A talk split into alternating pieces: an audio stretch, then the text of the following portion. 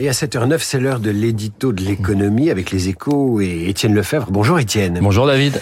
Il a d'abord une vocation sociale. En tout cas, initialement, le livret A devrait désormais financer aussi l'industrie de la défense selon un amendement au budget 2024 accepté par le gouvernement. Oui, le livret A est décidément très convoité puisqu'il y a quelques mois, c'était une piste évoquée pour financer les futurs réacteurs nucléaires, puis l'écologie. Alors pourquoi la défense? Parce que les industriels dénoncent la frilosité des banques à leur égard. Un comble, sachant que tous les pays se réarment et que le gouvernement réclame, je cite, d'entrer dans une économie de guerre. Les banques ont néanmoins de bonnes raisons d'y regarder à deux fois.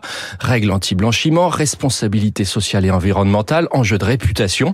Investir dans l'armement présente pour elles davantage de risques. Des parlementaires de tous bords poussent donc pour faire bouger les lignes.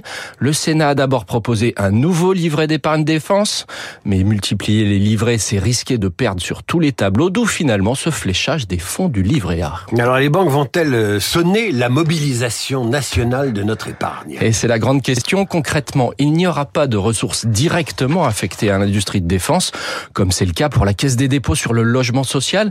Les banques resteront libres et heureusement de financer qui elles veulent. Mais en inscrivant dans la loi que parmi les priorités à financer, il y a la défense, c'est un puissant signal envoyé par l'État, souligne-t-on à Bercy, où l'on estime que ce blanc-seing peut aussi aider des banques à se lancer, d'autant que le regard de l'opinion a changé depuis la guerre en Ukraine. Et pour maintenir la pression, un rapport devra être remis au Parlement sur l'efficacité du dispositif.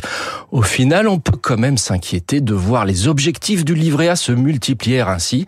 Qui trop embrasse mal les trains, le problème au fond ne vient-il pas de l'existence même du livret A, victime de son succès? Mais attention David, on ne touche pas comme ça à un totem. Ben oui, ça s'appelle un tabou, le livret A pour investir dans la défense si vous avez l'épargne patriotique, c'est le moment. À demain, Étienne, Radio Classique, 7h10.